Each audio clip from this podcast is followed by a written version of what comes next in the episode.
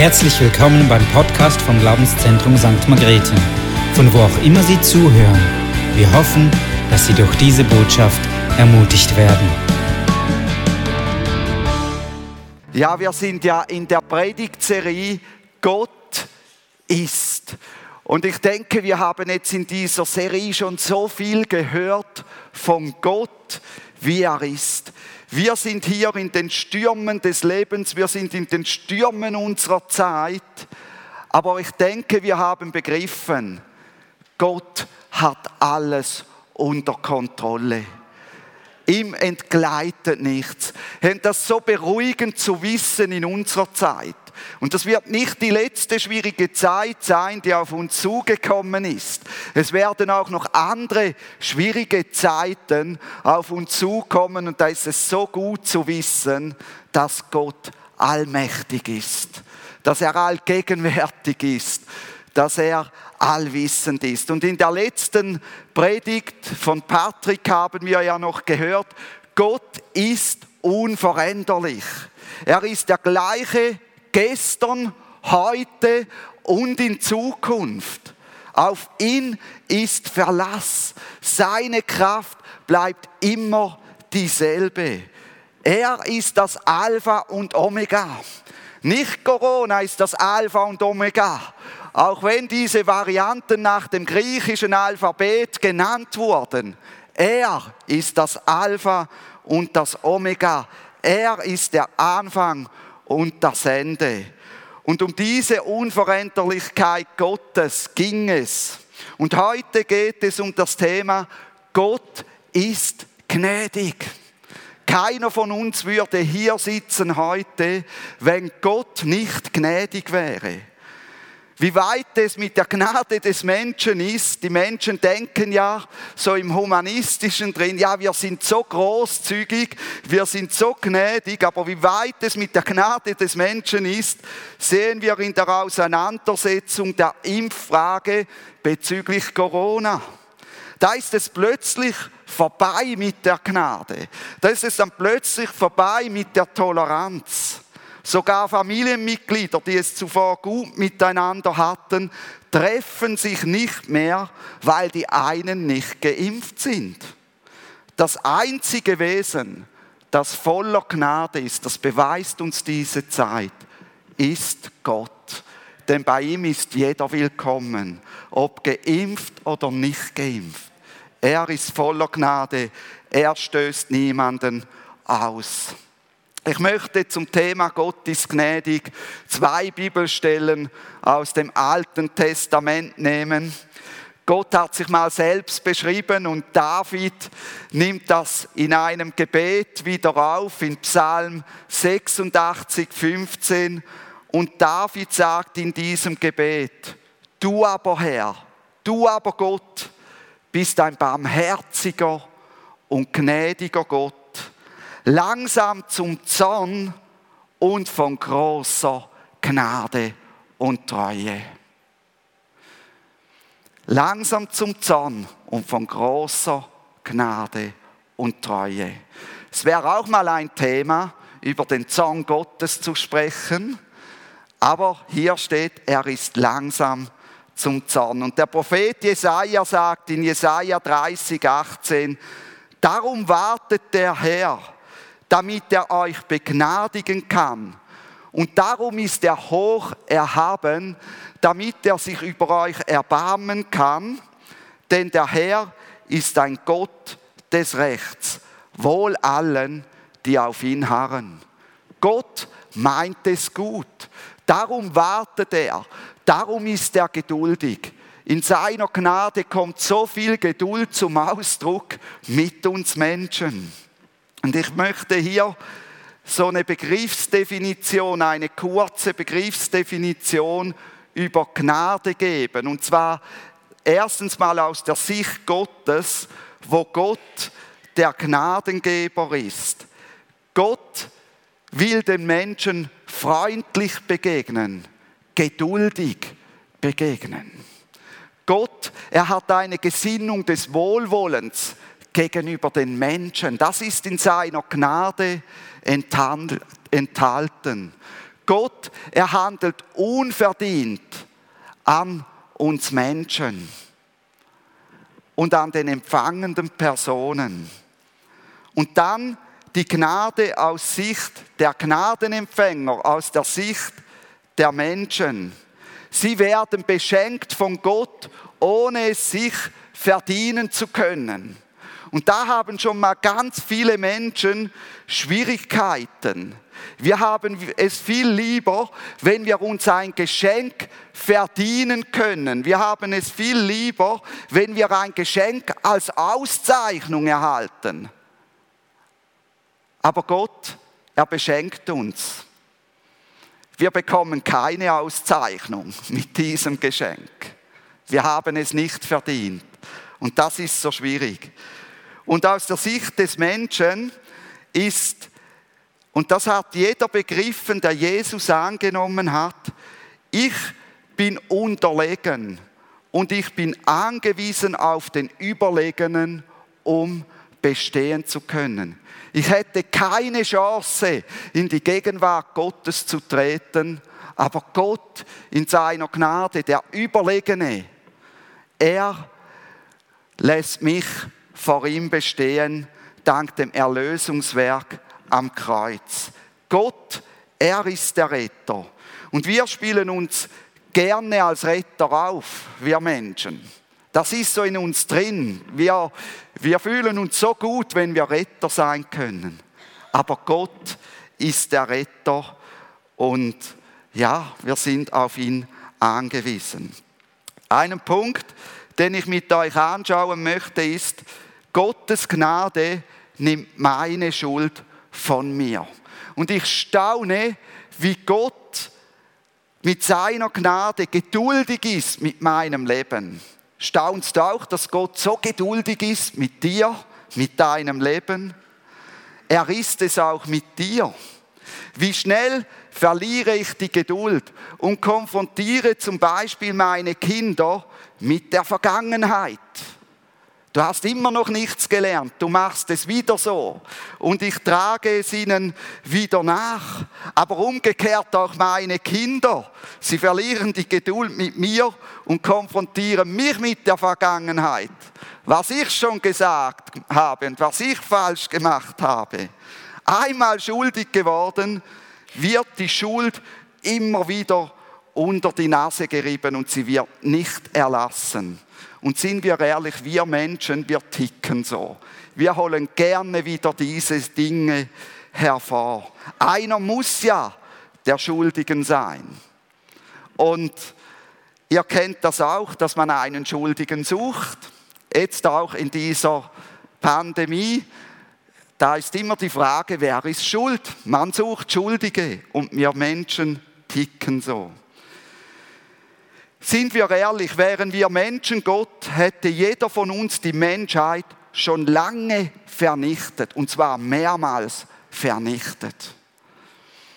Wir können Gottes Geduld, in seiner Gnade liegt, nicht begreifen. Er schenkt sie uns bis an unser irdisches Lebensende.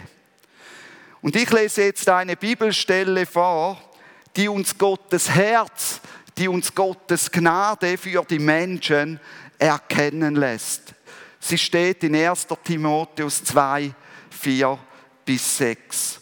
Dort heißt es, Gott will, dass alle Menschen gerettet werden und zur Erkenntnis der Wahrheit kommen.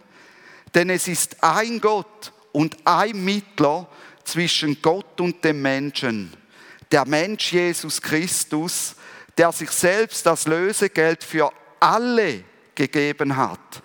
Das ist das Zeugnis zur rechten Zeit. Gott will alle Menschen erretten und Jesus hat sein Leben für alle Menschen als Lösegeld gegeben. Alle sind alle.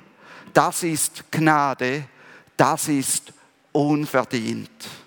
Jeder Mensch darf, ob du ihn magst oder nicht, spielt keine Rolle, ob er abscheulich gehandelt hat oder nicht, von diesem Angebot Gottes Gebrauch machen. Ich mache wieder einen Link zu uns Menschen. Wir wären da schon wählerisch. Für wen würden wir unser Leben als Lösegeld geben? Ja, für den schon. Aber für die Person, nee, sicher nicht. Da halte ich nicht den Kopf hin. So sind wir Menschen. Und Gott ist so anders.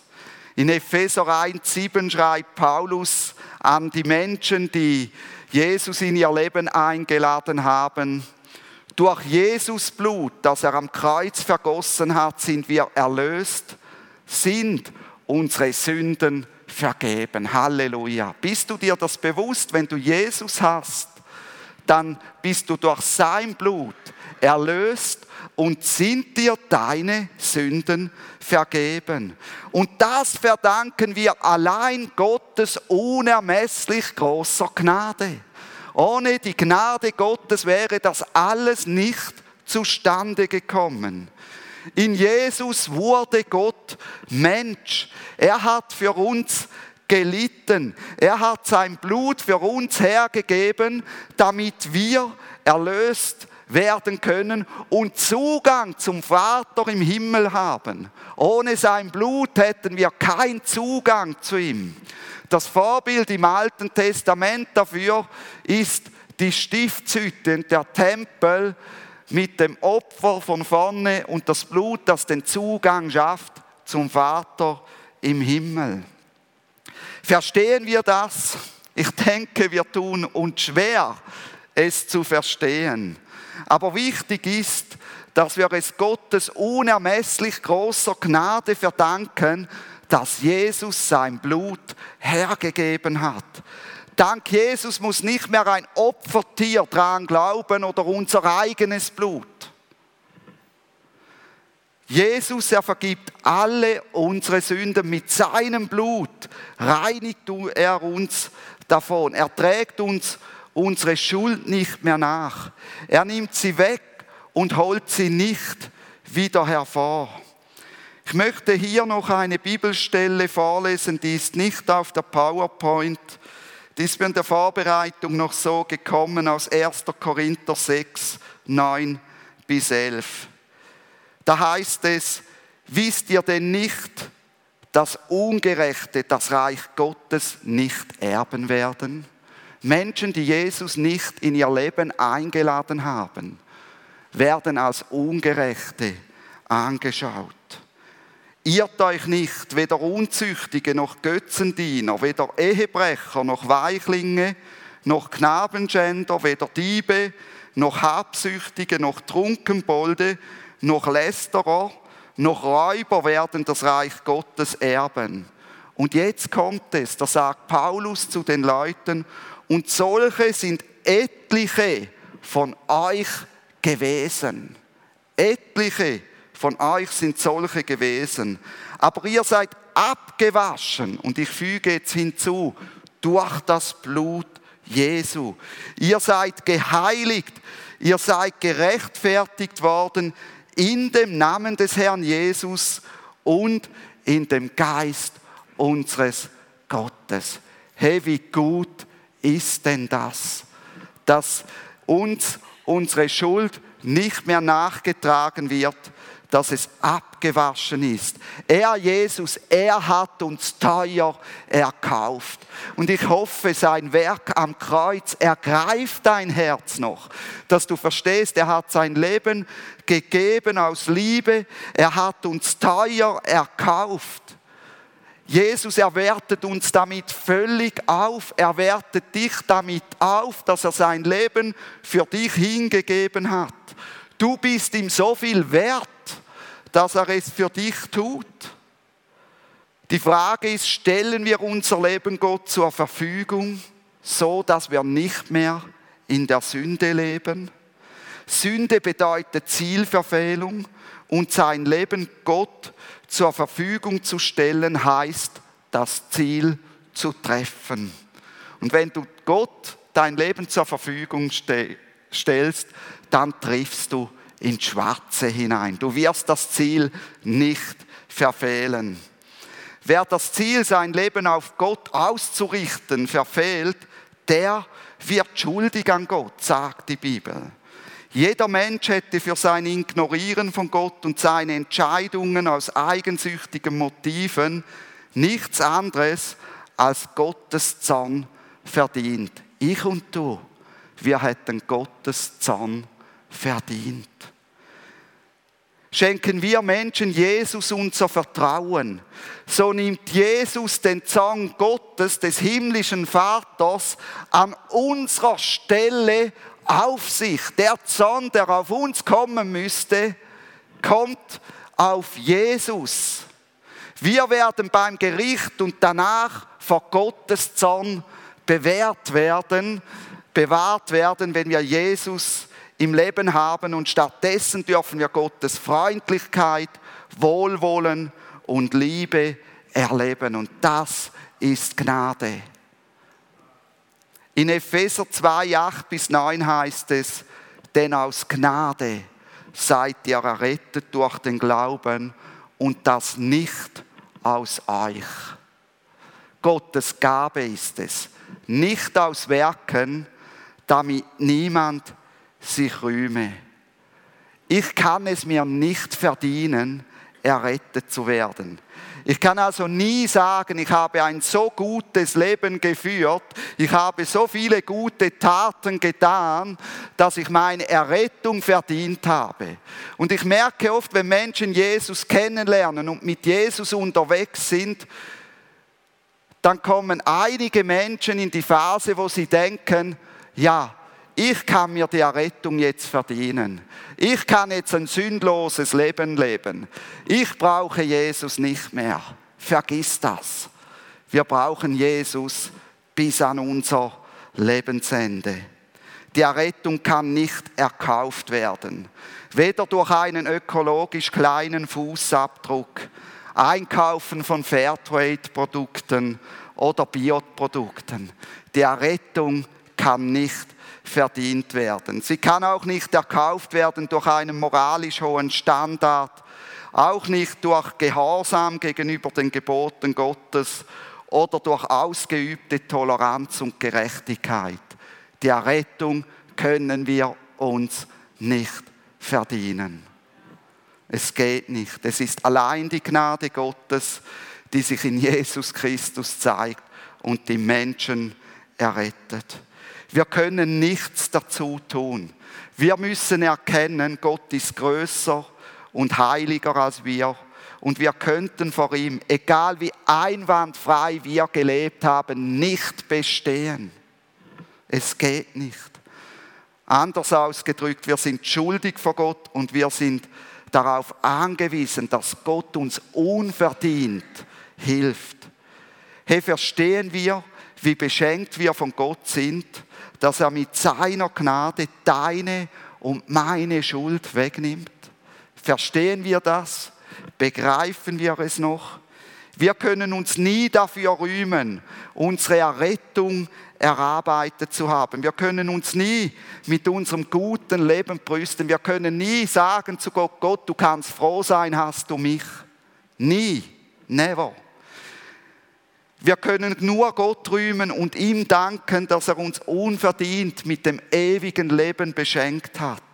Auch Corona kann mir dieses ewige Leben nicht nehmen. Und das ist die Botschaft, die die Menschen hören müssen. Dieses ewige Leben kann nicht mehr von dir genommen werden. Ob du durch einen tragischen Unfall stirbst, ob du durch Corona stirbst oder was auch immer. Es kann nicht von dir genommen werden. Kehre um zu diesem Gott, sonst bist du verloren. Dann geht es dir wirklich schlecht. Wir dürfen das Wort Gnade nicht auf unverdiente Errettung reduzieren, denn Gnade bewirkt noch mehr als Errettung. Und ich merke, das ist so drin, wir reduzieren die Gnade auf das Erlösungswerk Christi und sagen, Halleluja, ich bin erlöst. Ja, aber die Gnade ist noch so viel mehr. Die Gnade hört nicht auf in deinem Leben, wenn du Jesus eingeladen hast. Gottes Gnade verändert nämlich dein Leben. Gottes Gnade nimmt nicht nur die Schuld von deinem Leben, sie verändert auch dein Leben. Gott liebt uns so, wie wir sind, aber er verändert uns in seiner Gnade auch mehr und mehr in sein Bild. Menschen lieben uns oft erst, wenn wir uns verändert haben, so wie sie es wollen. Aber Gott, er liebt uns schon zuvor.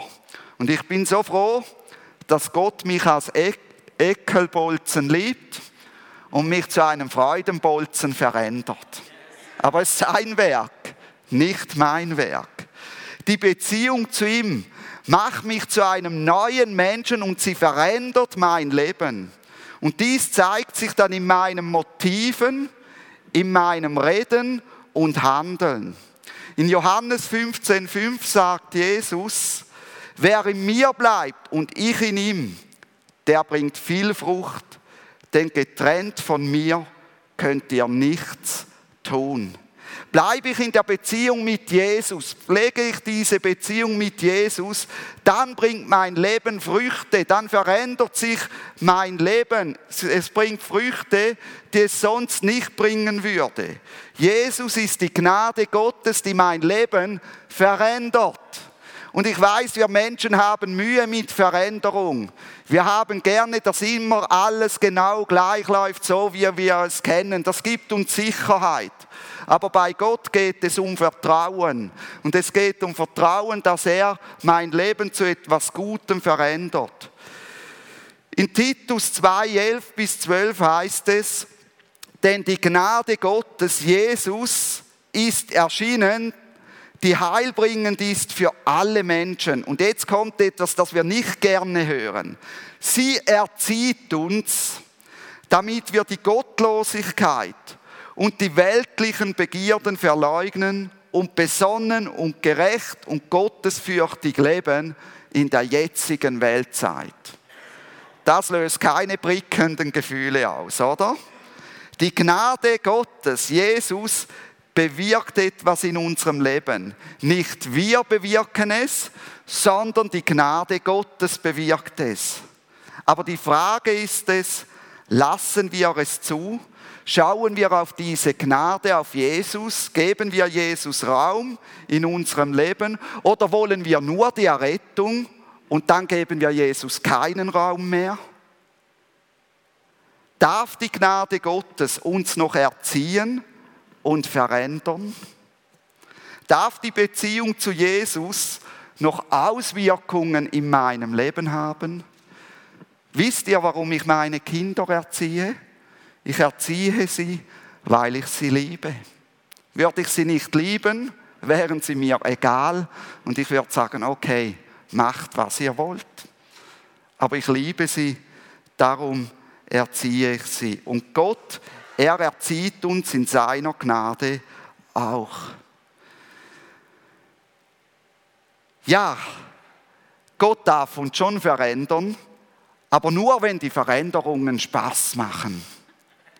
Nicht aber, wenn sie Verzicht bedeuten und keinen guten Gefühlskick oder kein gutes Gefühl geben. So ticken wir doch, oder? Wir sagen so gerne, also wenn Gott an uns arbeitet, dann fühlen wir uns immer wohl, dann geht es immer gut. Hey, vergiss das. Gott fordert uns heraus in den Veränderungen drin. Was bewirkt die Gnade Gottes, wenn wir ihr Raum geben? Sie bewirkt, dass wir keine Freude mehr an Gottlosigkeit haben und Dingen, die Gott nicht gefallen. Sie bewirkt, dass wir die Dinge aus Gottes Sicht sehen und deshalb anders bewerten. Sie bewirkt, dass wir besonnen, gerecht und gottesfürchtig leben in der jetzigen Weltzeit. Ich frage dich, kannst du mit dem Begriff Gottesfurcht noch etwas anfangen? Oder ist der dir fremd? Sehen deine Kollegen und Freunde, dass du Gottes Anweisungen mehr fürchtest als ihre Meinung und das, was sie über dich denken? Was ist dir wichtiger, dass Gott Freude an deinem Handeln hat oder dass deine Freunde Freude an deinem Handeln haben? Machst du wirklich einen Unterschied aus gegenüber deinen Freunden und Kollegen, wie du Beziehungen lebst? Machst du wirklich einen Unterschied aus oder bist du auch so gefangen wie sie, zum Beispiel vom Smartphone? dass das Smartphone dein Leben bestimmt, vier, fünf, sechs, sieben, acht Stunden am Tag? Die Bibel nennt dies auch heilig zu leben. An unserem heiligen Lebensstil soll die Welt erkennen, dass wir zu Gott gehören und dass wir einen Unterschied ausmachen. Heiliger Lebensstil bedeutet, bei allem, was wir denken, machen und tun, soll die Beziehung zu Jesus und die Meinung Gottes im Vordergrund stehen. Steht die Beziehung zu Jesus im Vordergrund und dein Herz wird in ihm fest, weil du die Gnade, das unverdiente Geschenk von Jesus verstehst, dann wird dein Leben verändert. Der Schreiber des Hebräerbriefs begegnete Menschen, die das umkehren wollten. Sie wollten ein äußerlich verändertes Leben, aber sie pflegten innerlich die Beziehung nicht mit Jesus. Sie waren sozusagen christlich sozialisiert, aber ihr Herz war nicht fest in Jesus, war nicht fest in der Gnade. Wenn dann wieder eine neue Lehre kam, was man tun müsse, um Gott zu gefallen, passten sie die äußerlichen Veränderungen wieder an. Was für ein Stress. Und so sagt der Schreiber des Hebräerbriefs im Hebräer 13, 9 folgendes. Lasst euch nicht von vielfältigen und fremden Lehren umhertreiben. Denn es ist gut, dass das Herz fest wird, was durch Gnade geschieht, nicht durch Speisen von denen, die keinen Nutzen hatten, die mit ihnen umgingen. Essen ist eine neue Religion geworden in unserer Wohlstandsgesellschaft. Was bist du? Und mit dem identifiziert man sich. Und auch bei Christen spielt das immer wieder eine riesige Rolle. Was isst du? Und hier heißt es, wir sollen fest werden in Gott, indem wir auf die Gnade, auf Jesus sehen. Es sei dir jeden Tag wieder neu des Erlösungswerkes Jesus Christi bewusst. Vergisse das nie so wirst du anders handeln, weil dein Inneres sich verändert durch die Gnade, die an deinem Inneren Änderungen vornimmt. Wir haben es in der Hand, die Gnade in unserem Leben wachsen zu lassen. Petrus meint dazu in 2. Petrus 3,18, wachst dagegen in der Gnade und in der Erkenntnis unseres Herrn Jesus Christus. Die Gnade, die muss wachsen in unserem Leben. Die Erkenntnis des Herrn Jesus Christus muss wachsen und das geschieht durch Beziehungspflege. Darf die Gnade Gottes, darf die Person Jesus Christus mehr und mehr Raum in deinem Leben gewinnen? Darf die Gnade Gottes dich festmachen, verändern und erziehen? Darf sie das? Darf die Gnade Gottes dich festmachen, verändern und erziehen? Ja, einige sagen Amen, aber eigentlich müsste jeder, der Jesus kennt, sagen können, ja, das darf sie, sie darf mich erziehen, sie darf mich verändern, sie darf mich festmachen. Gottes Gnade heilt meinen Schmerz. Und ich möchte da zu Paulus kommen. Paulus hatte ein Problem, das ihn auch seelisch schmerzte. Und er kam deswegen zu Gott im Gebet. Und das ist das Wichtigste, was wir machen können, wenn uns etwas seelisch schmerzt, dass wir zu Gott kommen im Gebet. Und dreimal hat Paulus Gott gebeten, dass er diese Angriffe, die durch einen Engel des Teufels kamen, von ihm nehme. Kleiner Einschub, wir würden schon lange sagen, ja, jetzt müssen wir den Dämonen gebieten. Aber jetzt hier die Reaktion von Paulus. Gott sagt ihm Folgendes, und wir lesen es in 2. Korinther 12, 9. Paulus, lass dir an meiner Gnade genügen, denn meine Kraft wird in der Schwachheit vollkommen. Wow. Ich glaube, das ist gesessen bei Paulus, der auch Dämonen ausgetrieben hat. Und hier lass dir an meiner Gnade genügen, denn meine Kraft wird in der Schwachheit vollkommen. Und Paulus fiel in dem Moment aller seelische Schmerz, alle Fragen fielen ab. Er begriff, die Gnade Gottes ist trotzdem bei mir und die Gnade Gottes macht meine Schwachheit mehr als wett. Und wenn du dich schwach und unbedeutend fühlst, die Gnade Gottes macht deine Schwachheit mehr als wett. Und so kommt er zum Schluss, darum will ich mich am liebsten viel mehr meiner Schwachheiten rühmen. Jetzt ist Olympia, oder? Die Leute rühmen sich ihrer Stärke. Aber Paulus sagt, darum will ich mich viel mehr meiner Schwachheiten rühmen, damit die Kraft des Christus bei mir wohne. Und wenn du in einem Gebiet schwach bist, dann sage das. Ich will mich dieser Schwachheit rühmen, denn dadurch kann die Kraft von Jesus Christus in meinem Leben verherrlicht werden, auch durch diese Schwachheit. Wenn ich innerlich verletzt bin und Schmerzen habe, dann kann ich dank der Gnade Gottes Heilung erfahren. Ich kann hinzutreten zum Thron der Gnade und finde rechtzeitige Hilfe für meinen Schmerz. So heißt es in Hebräer 4:16, so lasst uns nun mit Freimütigkeit hinzutreten zum Thron der Gnade, damit wir Barmherzigkeit Gottes erlangen und Gnade finden zu rechtzeitiger Hilfe. Es ist so wichtig, dass wir der Gnade Gottes vertrauen und die Gnade Gottes nicht klein oder billig machen. Wenn wir Gottes Gnade nicht vertrauen, hat das Folgen in unserem Leben. Was geschieht, wenn ich meinen seelischen oder inneren Schmerz nicht von Gott heilen lasse? Was geschieht, wenn ich meine Verletzungen nicht der Gnade Gottes aussetze? Hebräer 12, 15 gibt Antwort darauf. Da heißt es, achtet darauf, dass nicht jemand die Gnade Gottes versäumt, dass nicht etwa eine bittere Wurzel aufwächst und Unheil anrichtet und viele durch diese befleckt werden. Kennst du sie, die bittere Wurzel? Die bittere Wurzel, sie beginnt ganz klein. Und solange sie klein ist, ist sie noch leichter zu beheben. Und sie wird größer und größer. Zuerst bist du nur an einem bestimmten Punkt gegenüber einem Menschen bitter. Aber dann kommen noch andere Pers Punkte hinzu und plötzlich lehnst du die ganze Person ab du lehnst den ganzen Ehepartner ab, du lehnst deine Eltern ab oder was auch immer. Du magst sie nicht mehr sehen. Aber da bleibt es nicht stehen. Wenn du sie nicht angehst, wächst die bittere Wurzel weiter.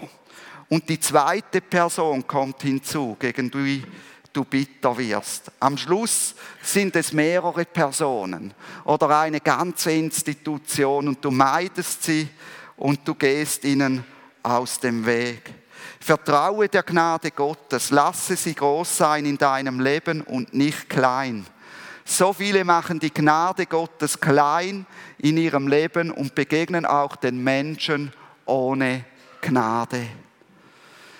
Sie werden kleinlich, die Lebensfreude verschwindet, Bitterkeit macht sich breit und richtet Unheil an, das auch Auswirkungen auf die Menschen im Umfeld hat. Dort, wo eine bittere Wurzel wachsen gelassen wird, dort wird die Gnade zurückgedrängt. Dort wird der Gnade keinen Raum mehr gegeben. Nun, wie kann ich die Gnade Gottes in meinem Leben kultivieren? Wie kann ich sie empfangen? Durch Demut. Durch Demut. Werde demütig, dann empfängst du die Gnade. Es ist so viel Hochmut, so viel Besserwisserei und Rechthaberei bei den Menschen. In Jakobus 4,6 heißt es, umso reicher aber ist die Gnade, die er gibt.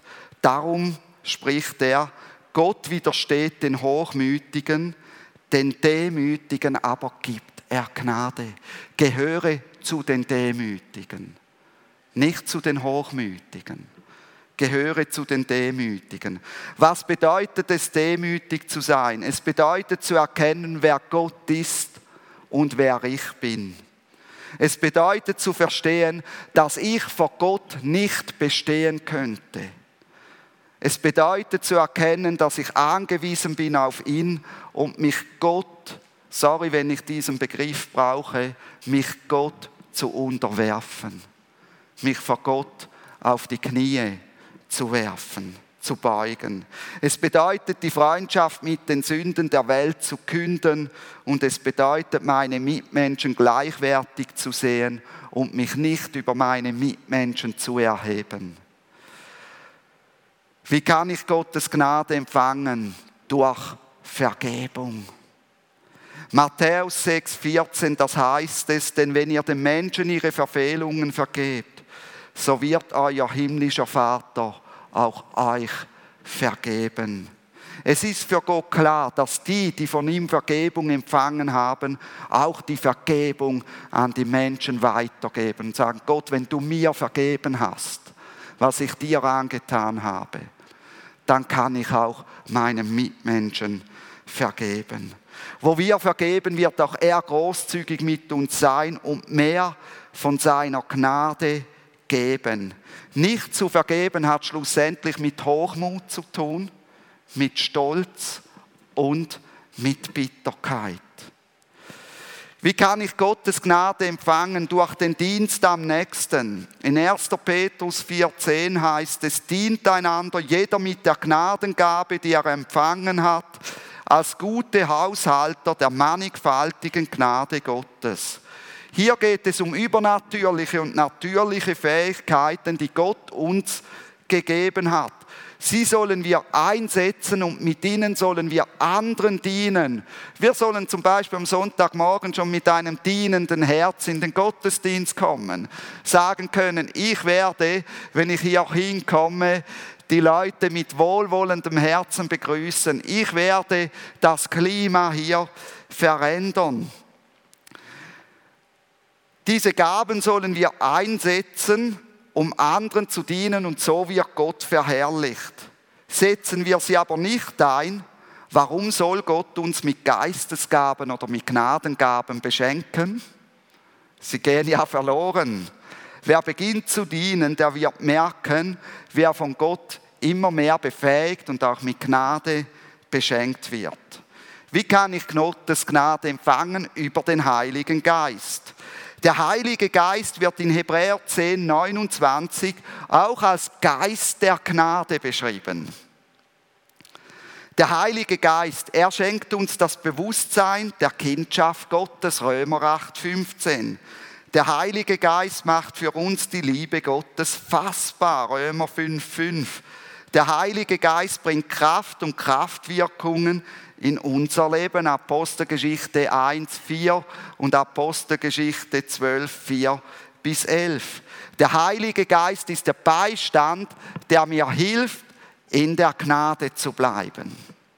Also, wie kann ich Gottes Gnade empfangen? Durch Demut, durch Vergebung, durch den Dienst am nächsten und durch den Heiligen Geist. Es gäbe noch so viel mehr über Gnade zu sagen. Man könnte locker eine Predigtserie über ein Jahr darüber machen, weil Gnade hat noch so viele Aspekte.